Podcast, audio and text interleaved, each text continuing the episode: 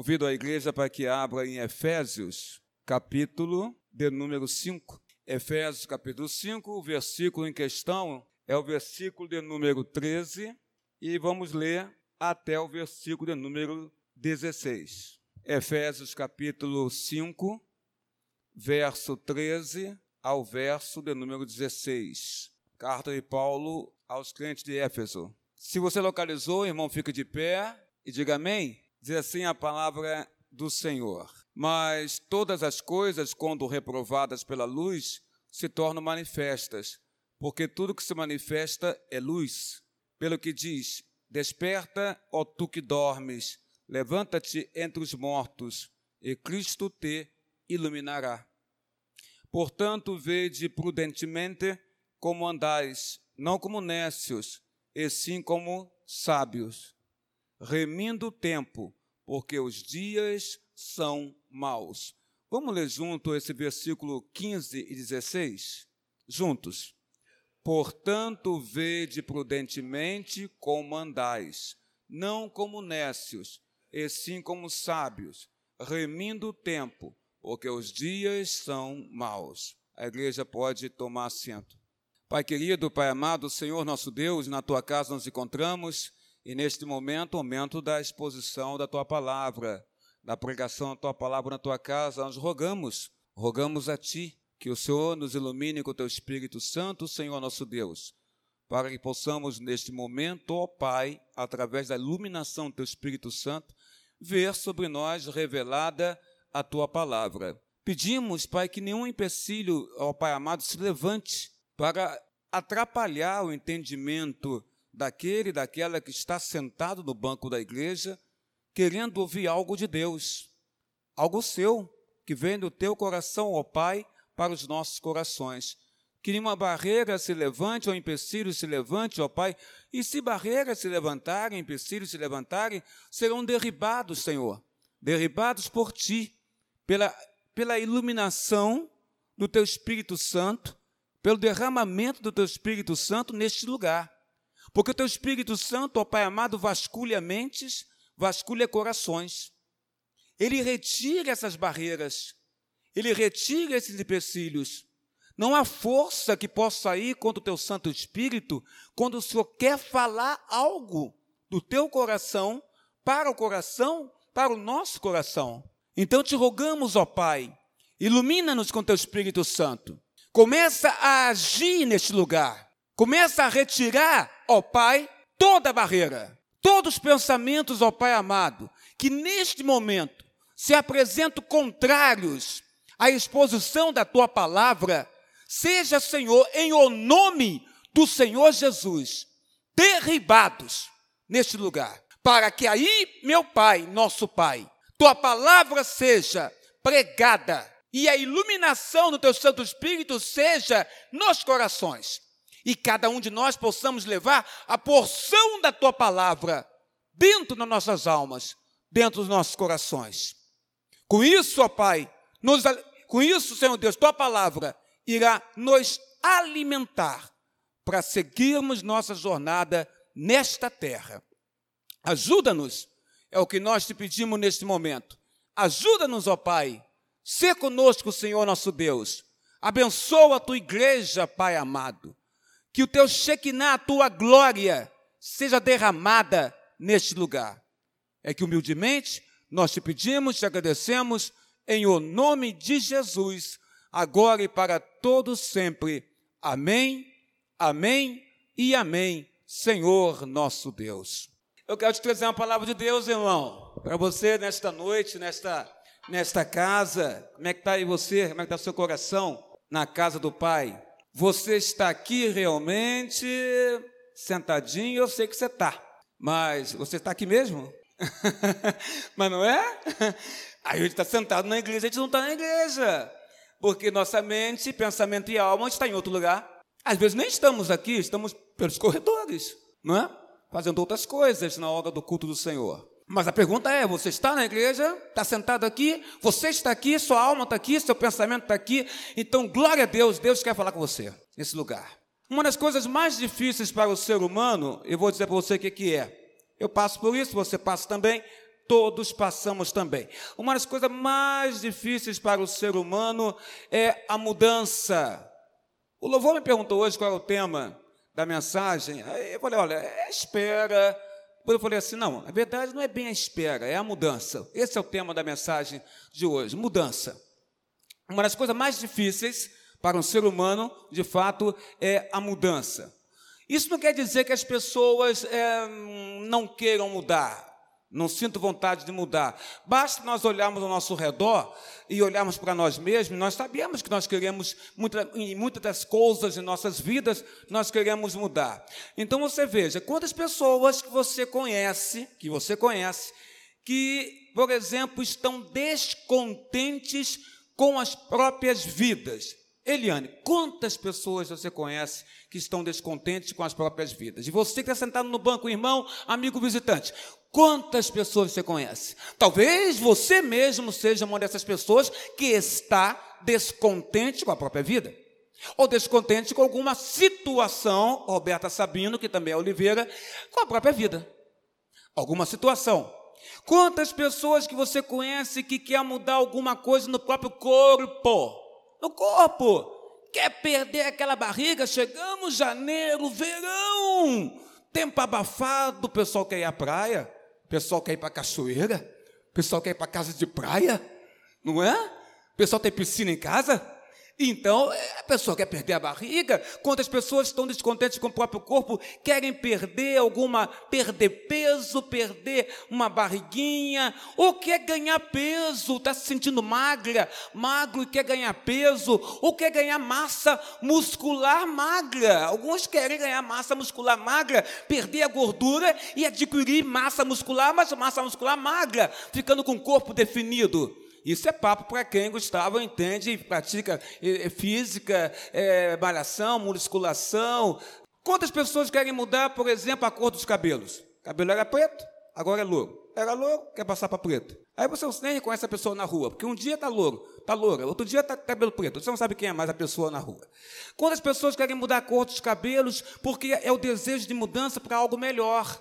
Quer ficar diferente, quer ficar mais bela ou mais belo, e aí muda realmente até mesmo a, questão da cor do cabelo. Quantas pessoas querem ter mais tempo de qualidade de vida com a sua própria família, com seus entes queridos, porque percebe que é, o tempo que ele ou ela tem com a família não está sendo um tempo legal, um tempo produtivo, e quer, quer mais ter quer investir um tempo melhor, com mais qualidade, com seus entes queridos. Quantas pessoas não querem ver mudanças, hein? No seu próprio lar, na sua própria casa, no seu local de trabalho, na sua profissão, no seu emprego, mudar de emprego, passar para outro emprego, ganhar mais, ter satisfação em que faz, ajudar mais em casa. Quantas pessoas, então, na verdade, não estão querendo nas suas vidas mudanças? Quantas pessoas não querem, não estão querendo sair de uma igreja para outra, porque está sentindo que está faltando alguma coisa na igreja que está. Às vezes, isso que a gente está sentindo que está faltando na igreja que nós estamos, não, não é que esteja faltando na igreja, talvez esteja faltando em nós, em nós, porque toda igreja é casa do Senhor, toda igreja é casa do Pai. Toda igreja onde tem dois, três reunidos em meu nome, disse Jesus, ele está, por Carlos Peixoto, Jesus disse que ele estaria, está presente. Então talvez o problema não seja a igreja, seja nós mesmos, porque estamos insatisfeitos ou descontentes com alguma, alguma coisa. Então, mesmo com o melhor das intenções, a mudança, a bendita, entre aspas, bendita, fecha aspas, mudança, ela foge de nós mesmo com a melhor das intenções. Contudo, eu tenho aqui para ti uma parte surpreendente dessa história toda. Eu quero te dizer que Deus, hoje, em o nome do Senhor Jesus, está te convidando a realizar na sua vida nesta noite mudanças na sua vida para hoje, para esta noite. Deus está lhe convidando você para hoje você através de Cristo Jesus mudar a sua vida. Este é o convite do Senhor para nós nesta noite. Mudança de vida para nós. O apóstolo Paulo, é, cheio do Espírito Santo, ele escreve uma sessão inteira aqui nesse texto em Efésios, ele escreve uma sessão inteira em Efésios sobre passos essenciais para uma duradoura, uma verdadeira mudança nas nossas vidas, mudança espiritual. E aí eu gostaria de colocar o primeiro passo, o passo 1, um, que Paulo coloca para nós. O passo 1, um, que está em Efésios capítulo 5, verso 15, e você está aí no seu colo com a Bíblia aberta, poderá ver, que diz assim: Portanto, vede prudentemente como andais, não como nécios, diz o apóstolo, e sim como sábios. Nécio é aquele que é tolo, é, que, é, que ignora alguma coisa. Esse é o nécio. E o apóstolo, cheio do Espírito de Deus, ele fala: portanto, vede prudentemente como andais não como nécios, como tolos ou que, pessoas que ignoram as coisas, mas andem como sábios. Parafraseando o que ele quer dizer aqui, é você não andar em zigue-zague, Rita, em zigue-zague.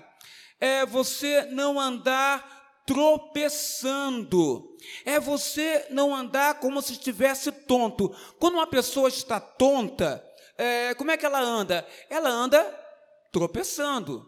Ela anda colocando a mão nas coisas, não é? Para poder Maria Dante se segurar, não é? Porque ela está ela tá, ela tá tonta e não consegue andar direito porque não tem o equilíbrio necessário. Então tem que colocar a mão em alguma coisa, algum corrimão, para poder se, se segurar.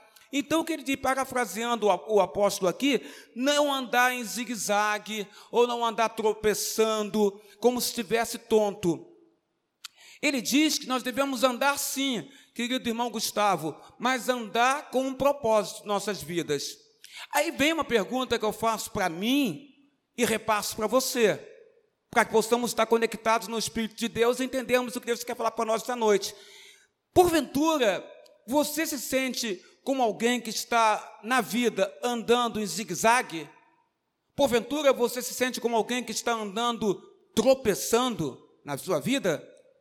Porventura você acha que no, nesse atual estágio da sua vida você está andando como se estivesse tonto, como se estivesse tonta e sem equilíbrio e por isso está quase caindo para os lados, direito ou esquerdo? O apóstolo, o Senhor Deus, diz pela boca do apóstolo que devemos andar sim, mas andar com um propósito. Por isso, ele coloca: não andais como nécio, mas andai como sábio. Então, é, seja prudente, diz o servo do Senhor. Prudentemente não é uma palavra que usamos com frequência, mas acho bonito esse sotaque, né? Prudentemente. Acho bonito falar dessa forma. Tem palavras que a gente gosta de repetir, né? Só pelo som, né? Prudentemente. Bonito isso. Fala assim. Mas não é uma palavra que nós usamos com frequência, irmãos, não é. é. Pode ser até difícil entender o que Paulo queria dizer com prudentemente. Aqui. Mas se você reparar a palavra grega, que em português foi traduzido como prudentemente, você vai notar que na palavra grega, porque essa carta foi escrita na língua original, na língua grega, grego koiné, e na língua grega, essa palavra que traduzida para português é prudentemente ou prudente, ela tem um sentido. O sentido é uh, um sentido contábil. Vamos ver assim, contábil. Cláudia Nobre vai entender, vai entender bem essa parte, sentido contábil, não é? que se refere à precisão e uma contagem muito bem acurada. Então, prudentemente, no grego, significa para nós andarmos, vivermos com movimentos precisos. Matemática pura. Movimento preciso, movimento calculado. Então, quando ele fala, portanto, vede prudentemente como andais, ele está dizendo, ande com movimentos calculados ande com movimento preciso. Luciana, minha esposa, isso quer dizer o quê? Quer dizer que esse meu andar tem que ser um andar que antes que eu comece a andar, a agir, eu tenho que pensar. Porque se é calculado, se ele é preciso, você está pensando, raciocinando antes de fazer, antes de andar. E esse é o grande pecado nosso. Porque muitas vezes nós agimos por impulso impulso. Alguém aqui já agiu na vida por impulso? Levanta a mão aí quem já agiu por impulso. Eu estou levantando porque eu já agi, tá? Olha aí, está vendo? Nós fazemos isso. É nosso, né? Pós-pecado, né? pós-entrada do pecado, né, no tronco da humanidade, que esse tronco advém de Adão e Eva, nós agimos desta forma, muitas das vezes por impulso. Mas quando ele fala, portanto, é, é, andai, vede prudentemente como andai, ele está colocando, ande com precisão com movimentos calculados, você não pode se precipitar, porque muitas vezes a gente faz uma coisa ou fala uma coisa, Leonardo Cavalcante, e depois que você cai em si, nossa, eu não poderia falar aquilo, e falei, não é? Eu não deveria ter feito aquilo, e fiz. Por quê? Porque não foi um movimento que estava preciso, calculado. Não andei com prudência, como o apóstolo ensina para nós, não andai como nécios, mas andai e segui como sábios. O sábio, ele pensa, ele pensa antes de fazer, não age de maneira impulsiva, porque depois pode se arrepender e ter que tentar desfazer o que já fez, e ter que pedir desculpas, e ter que pedir perdão. Mas aí já fez, aí já fez. E aí pode ser que nem ganhe, nem receba esse perdão, ou é, ou seja desculpado. E aí vem o remorso na nossa mente. Andar a pé é algo que todos nós fazemos diariamente. Bom, acho que todos, né? Tem uma turma, tem uma turma aí que anda de Uber, né? Não, mas todo mundo anda, até para pegar o Uber você tem que andar a pé, com certeza. Andar a pé é algo que todo mundo, todo mundo faz diariamente. Agora, irmão, irmã, você já tentou andar ou se movimentar no escuro, tudo apagado, tudo escuro? Já tentou fazer isso? É complicado. Por que, é complicado? Porque no, na escuridão, quando você anda é, e o ambiente está escuro, na escuridão você vai encontrar armadilhas e perigos nessa sua andada, nessa sua caminhada, porque você não está vendo aonde você está indo, ou você não está vendo o que está colocado na sua frente nessa caminhada que você está dando, porque tudo está escuro e numa hora dessa você pode cair e se machucar, e se machucar feio. Por quê? Porque andou na escuridão. Agora pense nesse mundo que nós estamos vivendo hoje em termos espirituais. O mundo que vivemos hoje, já com Nilson Fernandes, e eu tenho certeza que você concordará comigo e com a palavra, é claro, do Senhor nosso Deus. O mundo que vivemos hoje é um mundo obscuro, não é?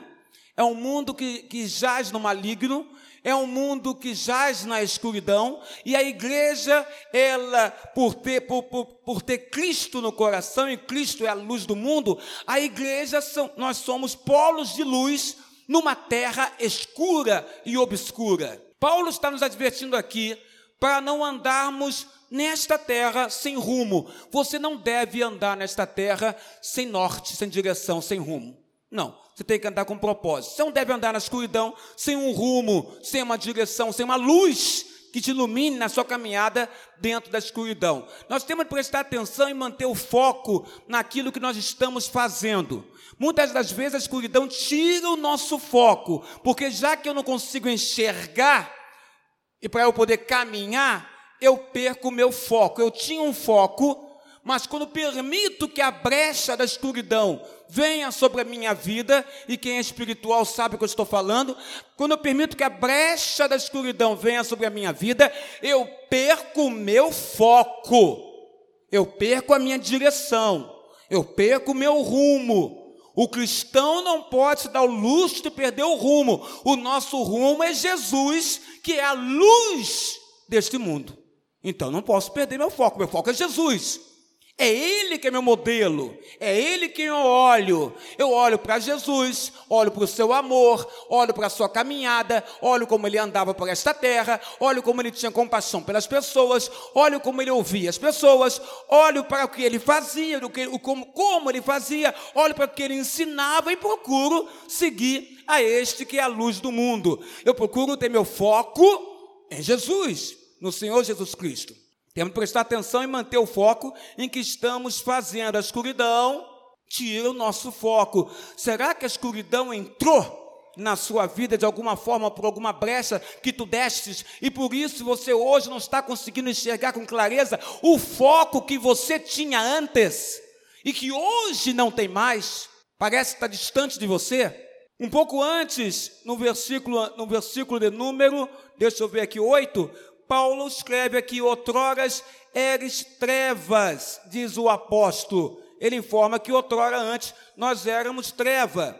E é verdade, éramos trevas realmente, éramos escuridão. Outrora não somos mais. Por quê? Porque a luz de Cristo nos alcançou. Então não somos mais trevas, não somos mais escuridão. Somos o povo agora da luz, o povo que segue o caminho daquele que é a luz do mundo, que é o Senhor Jesus. Antes de Deus começar a trabalhar conosco e abrir nossas mentes para a verdade dele e para o caminho dele nas nossas vidas, nós simplesmente caminhávamos na escuridão. Paulo conclui o pensamento nesse versículo 8 dizendo: para andarmos como filhos da luz. Filhos da luz, nós devemos andar, diz o apóstolo Paulo. Filhos da luz. Que luz? A luz é Jesus. Nós somos filhos da luz. Então precisamos nos fazer um importante questionamento, que eu vou repetir o que eu falei antes. Ainda estou tonto? Ainda estou perambulando? Ainda estou, Sattler, tropeçando na escuridão? Toda essa forma, ainda? Ou eu estou andando sabiamente como filho da luz? Como é que eu estou? O passo 2 justamente é esse. O passo 2 é comandar como filho da luz. Como podemos fazer isso? Fazemos isso quando nós entendemos que as nossas vidas têm um propósito diante de Deus. Quando eu entendo que minha vida tem um propósito diante de Deus, eu passo a andar como filho da luz. Porque eu entendo que esse propósito é o próprio Deus que colocou para mim. Então tem um propósito. Deus me deu um propósito na minha vida. Eu sou filho da luz. E então vou seguir esse propósito. Fazemos isso quando temos propósito, quando temos uma direção de Deus nas nossas vidas. Deus nos dá direção nos dá a direção para nós seguirmos. Quando aprendemos a andar prudentemente, com precisão, com passos calculados, com passos pensados, não é? Na nossa vida cotidiana, né? Quando aprendemos a, a, entender que a prudência tem a ver com nossas ações cotidianas, com nossos hábitos cotidianos, na minha casa, na minha vida, eu tenho que ter prudência em tudo, em tudo. Então a prudência tem que fazer parte da minha vida. Eu tenho que ser prudente. Mas aí entendeu o que é prudência, né? É você andar com precisão, andar com passos calculados. Não é andar com, com impulsos. Não é falar e fazer as coisas com impulsos. Mas é você ter domínio próprio. O cliente tem isso. O Espírito Santo, fruto, domínio próprio. Você segura, você não fala. Ah, mas tem que não, você não tem que falar. E o domínio próprio? Então a Bíblia vou jogar fora, a Bíblia fala que o fruto do Espírito Santo é o domínio próprio. Domínio próprio, o nome está dizendo domínio próprio. É o domínio que Deus me dá para eu poder me dominar naquilo que quero falar, naquilo que quero fazer. Prudência, andai prudentemente, diz o apóstolo. Então tem que ter passos precisos, calculados. Quem tem passos precisos calculados não vai se arriscar a falar coisa, fazer coisa que não deve e que depois possa se arrepender. Tudo diz respeito, então, a como nós vivemos a nossa vida. Provérbios 14, verso 15, reflete esta ideia. A ideia é que tudo diz respeito como nós vivemos a nossa vida. Em Provérbios 14, verso 15, a Bíblia fala: o inexperiente acredita em qualquer coisa. Mas olha que legal. Mas o homem prudente vê bem onde pisa. Hã? vê bem aonde ele pisa, minha versão é diferente, é a versão é na linguagem de hoje. É, o inexperiente acredita em qualquer coisa, mas o homem prudente vê bem aonde pisa. A pessoa que não tem experiência, em tudo ela acredita. Tudo que é dito para ela, ela acredita. Ela crê, acredita. Mas o homem que é prudente, ele vê bem aonde ele está pisando. Onde ele está pisando. Ele não pisa em qualquer lugar. Por quê? Lembra? Porque ele pisa com precisão, porque ele pisa com passos calculados. A sua vida tem que ser a vida com prudência, onde você pense antes de fazer. Em outras palavras, quando você estiver pronto para mudar a sua vida e viver de acordo com o caminho de Deus, quando estiver pronto para se render completamente a Ele e começar a viver segundo as instruções e leis que Ele ensina na Bíblia Sagrada, você vai começar a analisar cuidadosamente para onde você está indo e como e onde você está pisando. Quando você pertence a Deus, entende que Deus dirige a sua vida, você começa a adquirir essa prudência e começa a pensar: esse passo que eu estou dando está correto à luz de Deus? Esse passo que eu estou caminhando aqui, ele é correto? Eu vou dizer uma coisa, porque às vezes nós pensamos que é. Nós acreditamos que o passo que estamos dando, ele é correto, porque não nos damos ao luxo de conversarmos com Deus para saber se de fato o passo que eu estou dando é correto. Não nos damos ao luxo de estudar a palavra dele, que muitas das vezes está mostrando que aquilo que nós estamos fazendo ou falando está em contrário, em afronta clara à palavra de Deus. Mas eu não quero ver essa palavra. Eu não quero é, é, ter o confronto dessa palavra. Eu não quero fazer essa oração a Deus, porque eu acredito que esse passo que eu estou dando é o passo correto. E muitas das vezes não é. Não é porque eu estou simplesmente fazendo a minha vontade humana, totalmente humana, mas achando que eu estou correto diante dos olhos de Deus. Quando a gente começa realmente a agir de acordo com aquilo que Deus quer para nossas vidas, e a Bíblia nos ensina a como fazer isso, aí você não vai bater mais de frente com Deus. Não vai bater mais de frente. Ah, bater de frente, pastor? Sim, bater de frente é o que eu acabei de falar. Quando você faz uma coisa, achando que aquilo ali está é, tá de acordo com o que Deus deseja para a sua vida, e não está.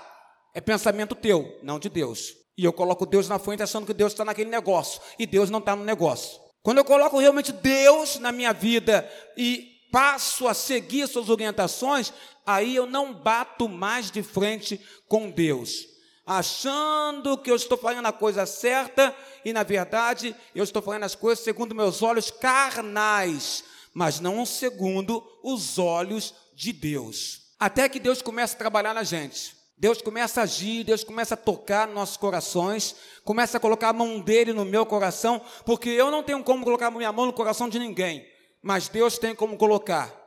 Deus tem como colocar a mão no, coração, no, seu coração e no meu também. E quando Deus coloca a mão no nosso coração, como um bom oleiro que Ele é, Ele vai moldando meu coração. Meu coração tem a ver com a minha mente, meu coração tem a ver com meus pensamentos. Então Ele vai moldando minha mente, moldando meu cérebro, moldando os meus pensamentos, o Senhor meu Deus. As pessoas que Deus está chamando, elas devem aprender a viver a andar com prudência, com propósito e com precisão nos seus passos. O profeta Jeremias, ele traz uma palavra bem interessante para nós. Lá no capítulo 10, verso 23, numa outra, numa outra versão. Jeremias 10, 23. Ele diz assim: O homem é incapaz de traçar o rumo da sua vida. E ele fala mais: Eu sei que o homem não pode planejar o seu futuro. E é verdade. Nós somos incapazes, irmãos, incapazes de traçar o rumo da nossa vida. Se eu sou incapaz de traçar o rumo da minha vida, eu quero traçar o rumo da vida do, do, do, do meu irmão, ou, da minha, ou de, ou, de, alguém da minha família, como é que eu posso traçar o rumo de alguém da minha família se eu não posso traçar nem o rumo, nem o meu próprio rumo? Jeremias fala: Eu sei, e é Deus falando, que o homem não pode planejar o seu futuro. O que podemos fazer é pedir a Deus, é orar a Deus, mas planejar ou traçar o rumo, vai ser assim, nós não podemos fazer isso. Só Deus pode fazer. O que nós podemos fazer é pedir a Deus que faça, se for da vontade dele, e confiarmos nele. Se contarmos apenas com as nossas próprias decisões, com a nossa própria lógica, com o nosso próprio raciocínio, eu garanto a você que nós vamos estar em apuros, em apuros, grande apuro. Se você contar só com a força do teu braço, da tua ou com a inteligência da tua mente, você vai estar em apuro. Porque Deus não faz parte deste plano em que você quer contar somente com os seus pensamentos, quer contar mesmo com a força do seu braço. Agora, se você pensa seriamente em mudar, você pensa nisso? Em mudar? Pensa? Porque eu penso em mudar. Porque se a gente não pensar em mudar, ah, ah, queridos irmãos, nós vamos estacionar, vamos estagnar. E nós não podemos estagnar, nós temos que seguir em frente a nossa vida. Se você pensa seriamente em mudar, então você precisa ter Deus como esse centro e objetivo desse propósito, desse processo. Você tem que crer nele, em primeiro lugar, crer em Deus. Deus, ele pode mudar a minha vida. Ele pode. Com Ezequias, que ele mandou lá o profeta dar a palavra, dizer: é, ainda hoje morrerás. Toma, tome conta, cuidar e toma, toma, tomar conta da sua casa. Ele fala para o, para, para o rei, e o rei então faz uma oração, um clamor a Deus tremendo, quando o profeta sai do palácio. O rei faz um clamor tremendo naquele lugar, naquele, naquele, naquele castelo, naquele, a, a, no seu palácio real. E Deus ouve a oração, Deus vê as lágrimas do rei, Deus ouve e vê os seus soluços, o choro do rei, e Deus então dá mais, quantos anos, Eliane, para ele? 15 anos de vida, não foi? O rei Ezequias. Rei, Deus muda nossas vidas. O rei ia morrer, e Deus deu mais anos de vida para aquele rei. Deus tem o poder de mudar. O que parece ser morte hoje, nas mãos de Deus, em segundos, pode se tornar vida. Vida, irmão. Pensa nisso. Talvez você esteja vivendo situações de morte. E há várias situações de morte nas nossas vidas. Várias. Cada um aqui está imaginando a sua. E eu aqui pregando estou imaginando a minha. Temos várias situações de morte nas nossas vidas. Mas o que eu digo a você é que Deus pega a morte e transforma em vida. Deus pegou a morte do filho dele e, com a morte do filho dele, através da ressurreição do filho dele, ele nos deu vida. E deu vida ao rei. Mas tantos anos de vida Deus deu a ele. Ele orou a Deus. E Deus atendeu aquela oração porque quis atender aquela oração. Agora a ideia era que ele cuidasse da casa dele. Quem lembra, quem lembra quem era o filho do rei Ezequias? Lembra? Alguém lembra? Quem é bom de Bíblia aí lembra? Começa com M. M. Dois S. Hã? Manassés. Foi um dos piores reis de Israel. Totalmente contrário ao Senhor e pecador. Filho de Ezequias. Tome conta da tua casa, porque, porque morrerás. Alguns dizem que essa casa podia ser o reino. Outros dizem que essa casa poderia ser a família dele. O que eu sei é que Manassés, filho dele, foi um péssimo rei. E pecador, quanto mais. Então temos que tomar cuidado. Tomar cuidado, irmãos, com nossas decisões mas uma coisa eu sei: Deus transforma a morte em vida. Você tem que crer nele e começar a fazer o que ele diz. Agora, o grande problema é nosso, e falei isso no início, da natureza humana corrompida pelo pecado, é que nós somos, e falei isso na classe de jovens e catecúmenos, falei hoje de manhã isso, é que nós somos imediatistas, né? Nós somos seres imediatistas. O que significa isso? Eu quero para hoje. Não é errado pensar nisso. A gente é assim depois do pecado. Não é? Nós queremos a coisa para hoje, ou para ontem até. Não é que seja errado. É que isso não depende da gente. Querer para hoje ou querer Eliane para ontem, não depende da gente, depende daquele que pode todas as coisas, que é Deus. E às vezes Deus não quer para ontem e nem quer para hoje nas nossas vidas. Esse é o grande problema. Está lá no tronco que eu falei antes, o tronco humano do início de tudo, Adão, e que Deus forma a mulher pelas costelas, pela costela de Adão que ele tira, tira de Adão e forma a mulher, pelo tronco humano entra o imediatismo, pela natureza corrompida do ser humano. Nós criamos tudo para hoje. Pode ser que com Deus as coisas demoram um pouquinho, sabia? Ó, Jesus teve que fazer 30 anos de vida para poder começar a exercer o ministério dele. E foram quantos anos? Esperou 30. Fez 30 anos começou. Era lei. Como adulto judeu, ele começaria. Ele esperou os 30 anos. Ele não começou a fazer seus milagres antes desse tempo. Teve que esperar. Ele era Deus encarnado, homem dando na terra, filho de Deus. Poderia fazer, poderia fazer, mas ele espera a hora certa. 30 anos sabendo ele que poderia fazer coisas espetaculares, esplêndidas? Ou você acha que Jesus, de um ano a 15 anos, a 20 anos, a 25 anos, a 30 anos, não viu ninguém doente perto dele? Não viu ninguém doente? Não viu ninguém Gustavo morrer para ele ressuscitar?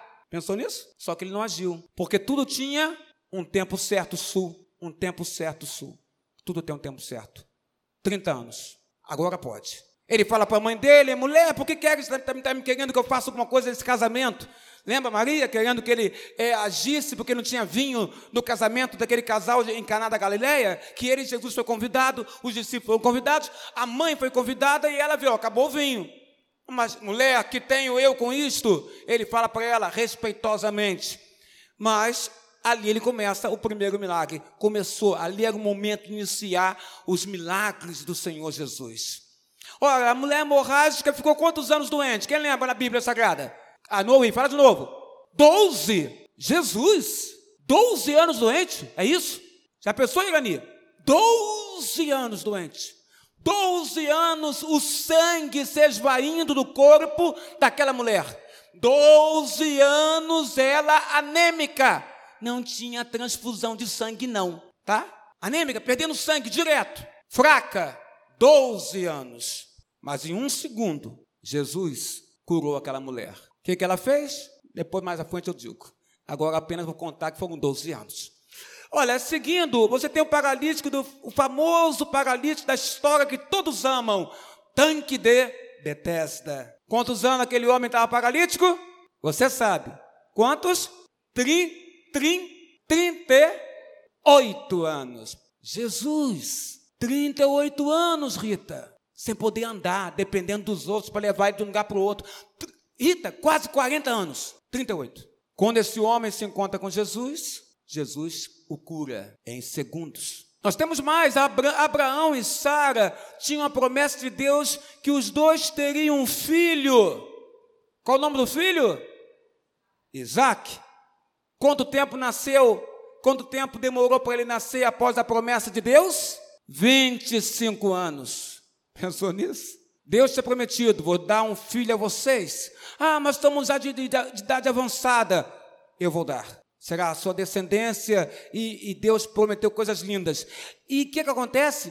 25 anos depois, a criança nasce. Então, observe, querido irmão, é para hoje? É para agora? É para ontem? Com Deus pode ser que não funcione assim. Não funcione assim. A história da fé está atrelada já com Haroldo Linares. A história da fé, meu amigo, está atrelada, sabe o quê? A paciência a paciência. Nós temos que ter paciência. Hoje está difícil ter paciência para ouvir mensagem. A gente quer que a mensagem seja rapidinho, né, Gustavo? Tem que ser cinco minutos. Imagine, paciência. Mas a história da fé está atrelada à paciência. E dei vários casos aqui que mostram isso. A paciência. E falando em paciência, edição revista e corrigida do Salmo 40, versículo 1 é: Esperei com paciência no Senhor, e ele se inclinou para mim e ouviu o meu clamor. Está vendo? Ele fala: esperei com paciência. O que, que é esperar com paciência? Ele orou, ele clamou, Davi. Ele ora e clama, clama e ora, clama a Deus para Deus agir, porque ele precisava de ajuda e socorro. Ele fala: Eu orei, eu clamei, mas sabe como é que eu fiz isso? Não, Davi, eu não sei como é que você fez isso. Conta para mim. Eu esperei com paciência no Senhor. E o que aconteceu, Davi? Aconteceu? Aconteceu? Ele se inclinou para mim e ouviu o meu clamor. Imagine isso, Deus dos altos céus se inclinando, se abaixando, a cabeça e a fronte de Deus se abaixando, se achegando à terra, e se achegando à terra, ele ouve você que é pequenininho, que está aqui, levanta, olhando para os céus, clamando a ele. O grande rei abaixa a sua fronte, o seu tronco, para poder ouvir a oração que sai de um pecador como eu, que estou aqui à frente. Esperei com paciência no Senhor, e ele se inclinou para mim e me ouviu, ou, e, e ouviu o meu clamor. Passo 3, passo 3 e último, remir o tempo. Usar o seu tempo com sabedoria. Você quer mudanças? Então use o seu tempo com sabedoria. Sabedoria. O apóstolo Paulo apresenta um requisito essencial para fazer grandes e importantes mudanças na vida. Ele descreve ou escreve em Efésios 5 que os cristãos precisam ter foco, porque os dias são maus. Ele diz: remindo o tempo, porque os dias são maus. Então ele coloca claramente: você tem que saber remir, aproveitar o tempo. Por quê, meu apóstolo? Porque os dias que você está vivendo nesta terra são dias maus. Então você tem que ter sabedoria para aproveitar, remir, investir o seu tempo nesses dias que são maus. Maus. Como lidar com isso? Foco. Eu me lembro há muito tempo, 2012, né? Eu acho que 2012 que eu fiquei com um problema que eu tenho até hoje, né? É. Eu acho que foi 2012, 2012 ou 2013. Luciano, eu acho que foi 2012 que eu tive aquele ataque da labirintite. Foi, já tem já sete anos, né? Sete anos, então, não, mais, né? Vou fazer mais agora, faz oito anos. É, e eu me lembro como é que foi isso, claramente. O médico disse: o, senhor apresentou esse problema de labirintite porque é de fundo emocional. E eu me lembro que naquela época é, nós estávamos com um problema seríssimo nessa casa, nessa igreja, problema seríssimo, que estava já me consumindo já há mais de um mês, porque eu sabia da existência do problema e não estava vendo solução para o mesmo, e aquilo seria uma coisa muito forte, que ia tirar a, tirar a paz dessa igreja, e eu sabia disso, e naquela época aquilo tava, aquela carga estava sobre mim, e eu tentando resolver, junto com os presbíteros, tentando resolver em oração e ação, mas sabia que aquilo humanamente, Carlos Peixoto, seria muito difícil. Mas Deus é bom, e Deus fez com que é, após um mês e pouco, naquela, naquela situação forte, emocional, querendo resolver sem poder, querendo resolver sem poder, é, Deus fez com que acontecesse algo que nos ajudou ao conselho a resolver o problema. Eu não vou dizer o que é, é uma necessidade. A resolver o problema. Me lembra o dia que esse, esse problema foi resolvido, numa quarta-feira. Quarta-feira, eu guardei. Quarta-feira o problema foi resolvido. Depois de resolver o problema na quarta-feira, me lembro então, fiquei em paz, tranquilo. Chegou domingo, preguei de manhã, dei aula na escola dominical. Aí fui atender a irmãzinha, quem lembra dela? Acho que muitos lembram aqui, esposa do reverendo Edson, da Fazenda Botafogo, foi membro daqui, Ariadne, que era do louvor. Lembra da Ariadne? Então, Ariadne estava comigo no gabinete, louvor ensaiando aqui. Lembra do Jailton? Jailton estava aqui, estava o Lucas, aquela turma, né? Eliane, todo mundo aqui ensaiando. Naquele tempo o louvor ensaiava nesse horário do almoço, né? Depois da escola dominical. E eu lá no gabinete, atendendo a Ariadne, atendendo a Ariadne. Até que um certo momento eu cheguei para ela e falei assim, é, para ela, irmã Gisele, falei para Ariadne, Ariadne, é, chama os meus filhos, porque eu não estou me sentindo bem. Eu comecei, Maria Danta, a, a, a, a mão ficar fria, e eu não estava conseguindo mais enxergar bem a Ariadne. Ariadne. Ela estava ficando embaçado olhando para a Ariadne, a mão fria. E eu não sabia que estava acontecendo comigo. E eu falei, Ariadne, por favor, chama meus filhos que estão no louvor, porque eu não estou passando bem. Mas eu estava fingindo para ela que eu estava me sentindo bem, até o ponto que eu percebi, Espírito Jaime, que não dava mais para fingir, que eu estava passando mal.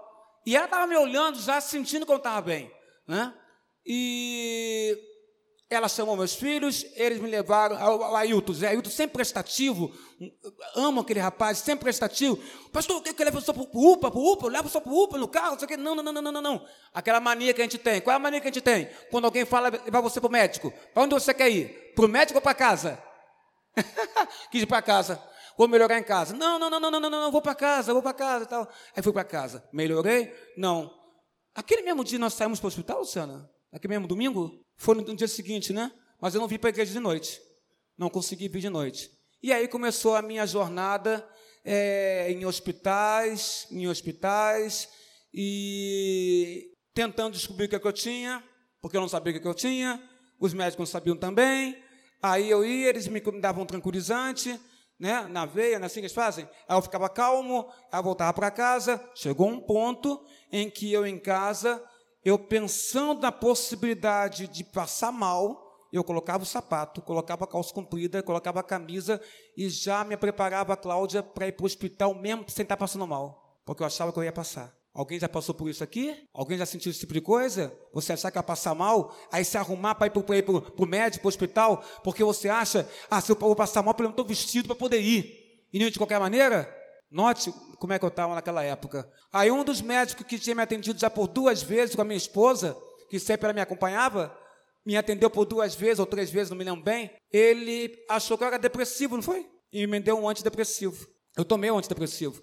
Até que eu comecei a observar que eu não conseguia mais ler a Bíblia de perto. Meu problema de visão não é de perto, é de longe, eu enxergo de perto. Mas eu não estava chegando mais nada. Aí eu peguei a bula e fui ler um dos, um dos efeitos colaterais era a visão embaçada de quem tomava esse remédio. Aí eu disse para Deus, Peixoto, eu não sou depressivo. Não sou. Eu sou homem de Deus, não sou depressivo. Não vou tomar mais isso. Eu entendo até que porque o médico achou isso. Um homem que se arruma, não está passando mal, e se arruma todo, pega um carro, um táxi e vai para o hospital, achando que vai passar mal e vai para a emergência, depressivo.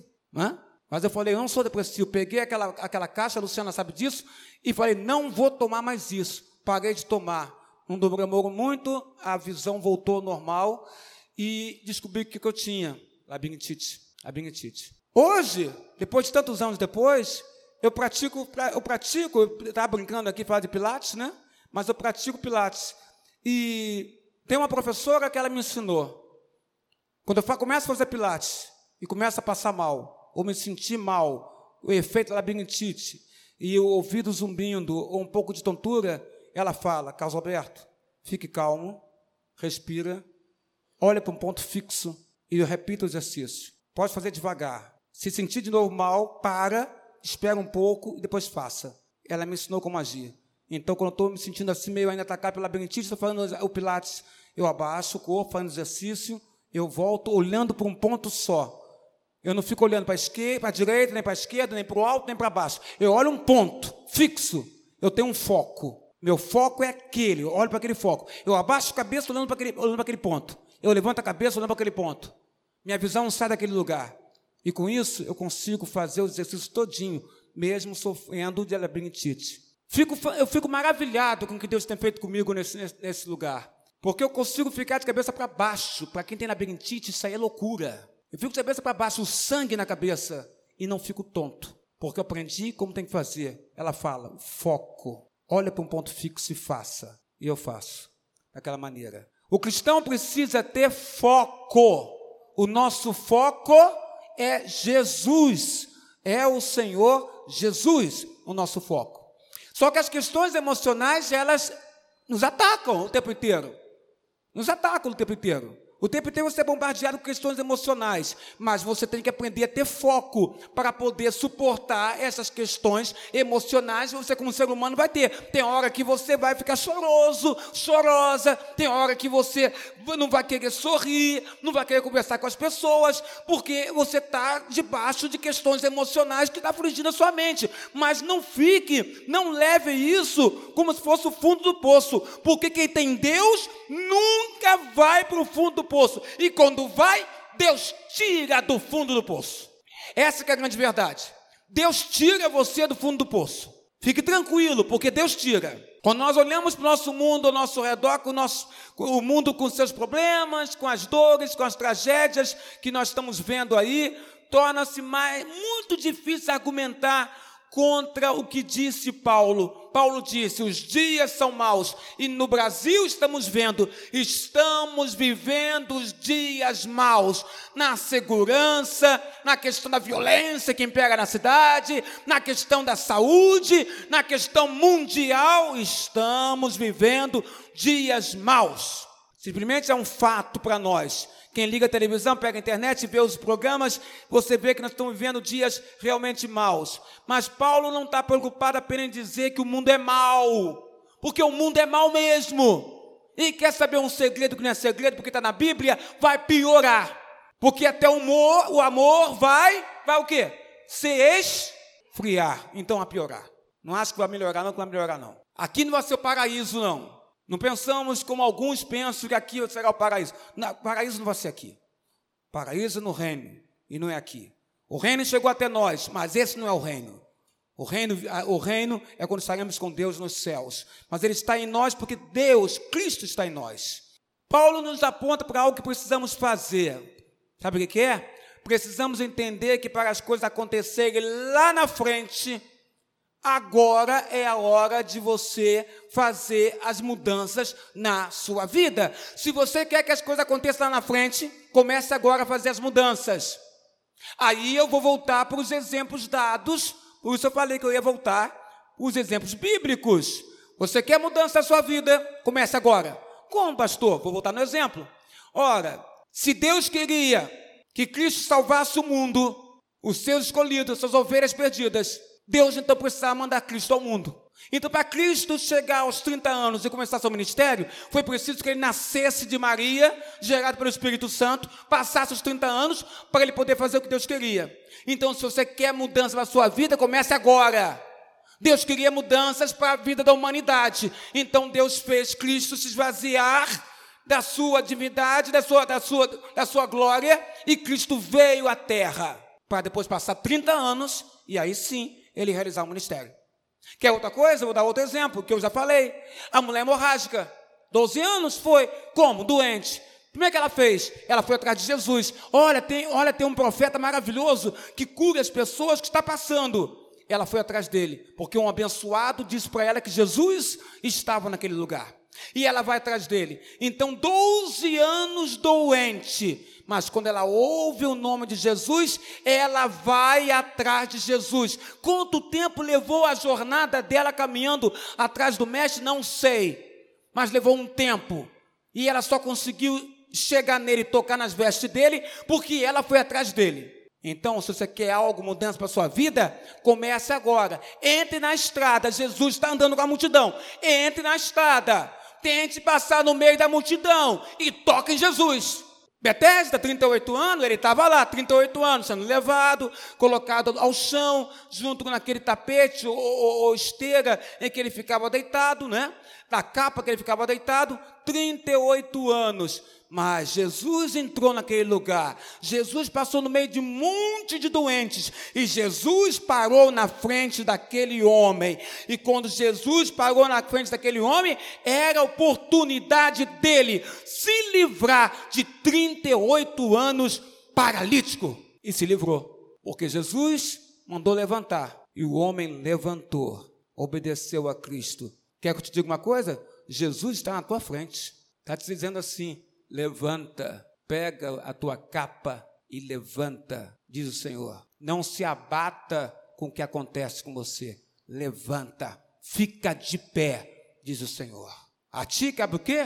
Levantar, levantar. Abraão e Sara, 25 anos, a promessa do filho. E foram 25 anos que eles tiveram que levar. Em alguns momentos fizeram bobagens. Não é a bobagem de querer, ah, olha aquela minha criada egípcia, H, tenha relações com ela, Abraão, e tem um filho. Fizeram algumas bobagens. Ainda creio que tudo com a permissão do Senhor Deus. Mas fizeram algumas coisas que não deveriam fazer. Mas passaram pelos 25 anos, porque havia uma promessa de Deus que eles teriam um filho. Teriam um filho. Sabe o que significa? Isso mostra? Eu quero dizer a você que há promessas também para você hoje. Uma promessa linda. Deus promete para você em Jesus vida em abundância. Primeira promessa. A sua vida vai ser em abundância. O que significa? Vai ser uma vida muito variada e rica em termos espirituais. Essa é uma promessa. Se ele prometeu, ele faz acontecer. Já fez em Jesus na sua vida. A outra é que ele disse: Eis que estarei convosco até a consumação dos séculos. Ele está com você. Então, quando você chora, quando você sorri, quando você se abate, quando você fica de pé, quando você fica no fundo do poço, ele te tira de lá, ele está com você. Ele está com você nessa igreja, ele vai estar com você no carro, ele vai estar com você no metrô, ele vai estar com você no ônibus, ele vai estar com você a pé indo para sua casa, ele vai entrar com você na sua casa. E quando você deitar na sua cama, ele vai estar em pé, como um guardião de Israel, velando pelo seu sono. É isso que Jesus é. Promessas que ele cumpre em nossas vidas. O dicionário, o dicionário grego do Thayer fala que a palavra grega remi significa adquirir de novo. Remi tempo. Adquirir de novo. Remi tempo. Adquirir de novo tempo. Para que as coisas possam, Nilson, acontecer. Então eu peço a você, em Cristo, você possa remir tempo, adquirir de novo tempo para ver as coisas acontecerem dentro do seu lar. É incrível você poder escolher sabiamente o que você quer fazer com o tempo que você dispõe.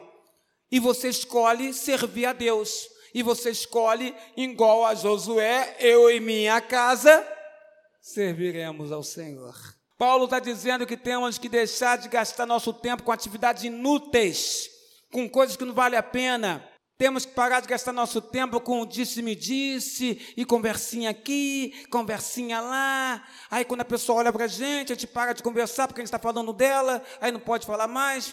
Aí, ih, eu acho que ele percebeu, hein? Eu acho que ele percebeu, está falando dele. Será que ele percebeu? Será que ela percebeu? Aí fica, olha, meus irmãos, isso é coisa de criança. É nem criança faz isso, né? Isso é coisa de criança imatura. Nós somos homens e mulheres de Deus, maduros espiritualmente. O nosso negócio é falar de Jesus. O nosso negócio é viver Jesus. O nosso negócio é anunciar o Evangelho. O nosso negócio é pegar o nosso Facebook lá, o, no, o Twitter lá, que mais? Pegar o nosso Instagram lá e colocar e falar do Senhor. Joga lá foto da sua igreja, mostra que a sua igreja fala de Jesus, fala de Jesus para o seu colega de trabalho. É isso, esse é o nosso grande negócio. No dia que nós fizermos isso, não vai ter tempo de conversinha no ouvido do outro ali para falar de ninguém. Aí a pessoa olha e diz, será que percebeu que eu estava falando dele ou dela? Que isso? Quantas vezes você perdeu tempo com atividades inúteis, que não valeu a pena? Hoje Deus te desafia, a mim e você, a agarrar todas as oportunidades, a remir o tempo, a adquirir um novo tempo. Ele nos desafia a usar o nosso tempo para realizar grandes mudanças nas nossas vidas conhecer a vontade dele e entender o propósito dele nas nossas vidas.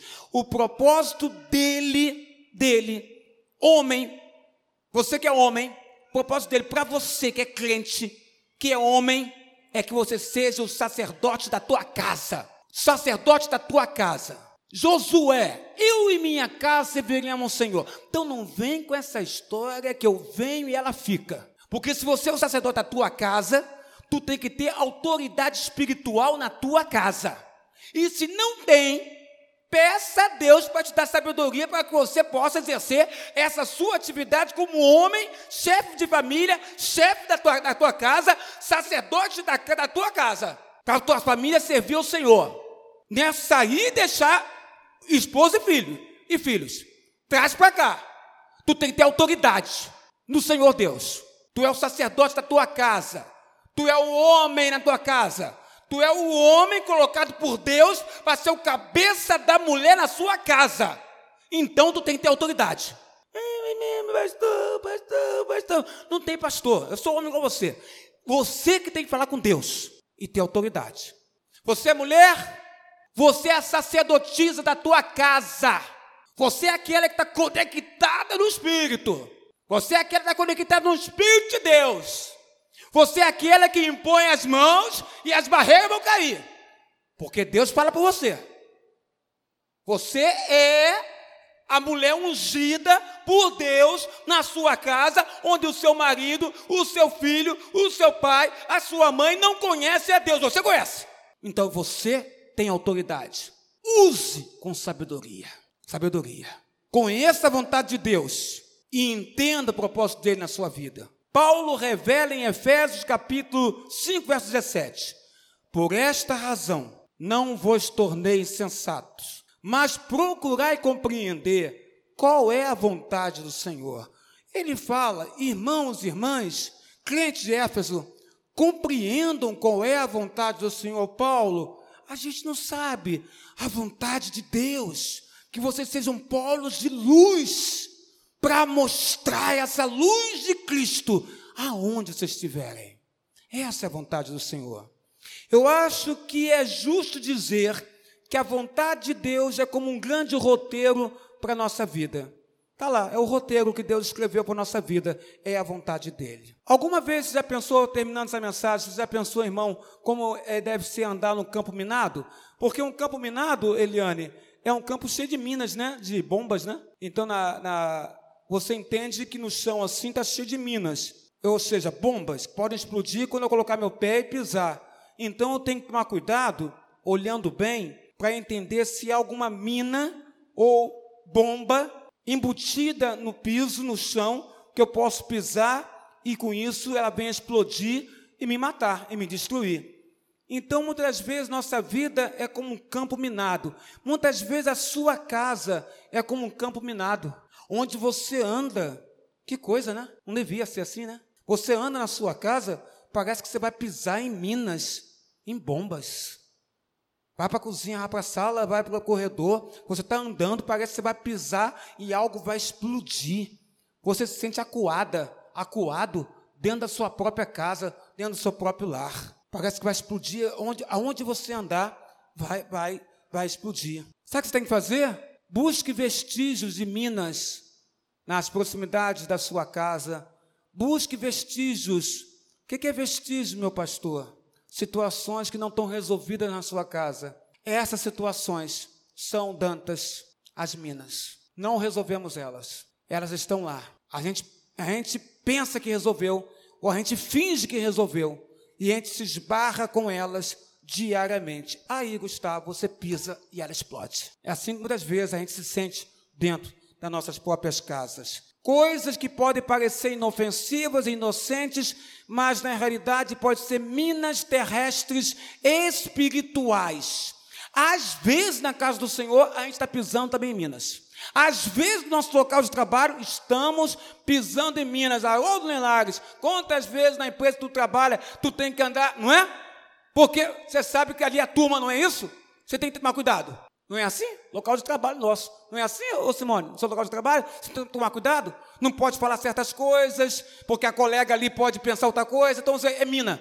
É uma mina que tem ali que você, tá, tem que desviar para você não pisar e explodir. Acontece isso. Então temos que tomar cuidado, muito cuidado com isso. Qual é a vontade de Deus? Qual é o propósito dele para nossas vidas? Paulo nos diz, para terminar aqui, ó. Ele fala, Efésios 3, versículo 15: Qual toda a família nos céus e na terra toma o nome. Então ele fala, qual toda a família nos céus e na terra toma o nome. A incrível inspiradora verdade é a, e a grande razão de precisarmos mudar nossa vida agora é que nós temos a magnífica oportunidade de fazermos parte da família de Deus, e nós já fazemos, mas mais do que isso, fazer nossas casas também fazerem parte da maravilhosa e magnífica família de Deus. Eu creio que você quer que a sua casa faça parte da família de Deus. Eu creio que você que veio sozinho para a igreja está pensando nisso. Eu quero que minha casa faça parte da família de Deus. É isso que você quer para a sua vida. Então, essa oportunidade é magnífica e você tem que remir tempo, tem que adquirir novo tempo em Deus para que isso aconteça na sua casa. Nada está acabado, nada está concluído, nada está já concluído, terminado, acabado, que Deus não possa modificar. Se Ele deu 15 anos de vida a um homem que quer morrer, Ele pode transformar a tua casa também.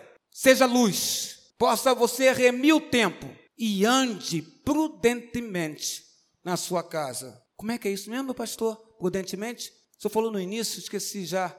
Andar com precisão e de forma calculada, estrategicamente em oração ao Senhor Deus.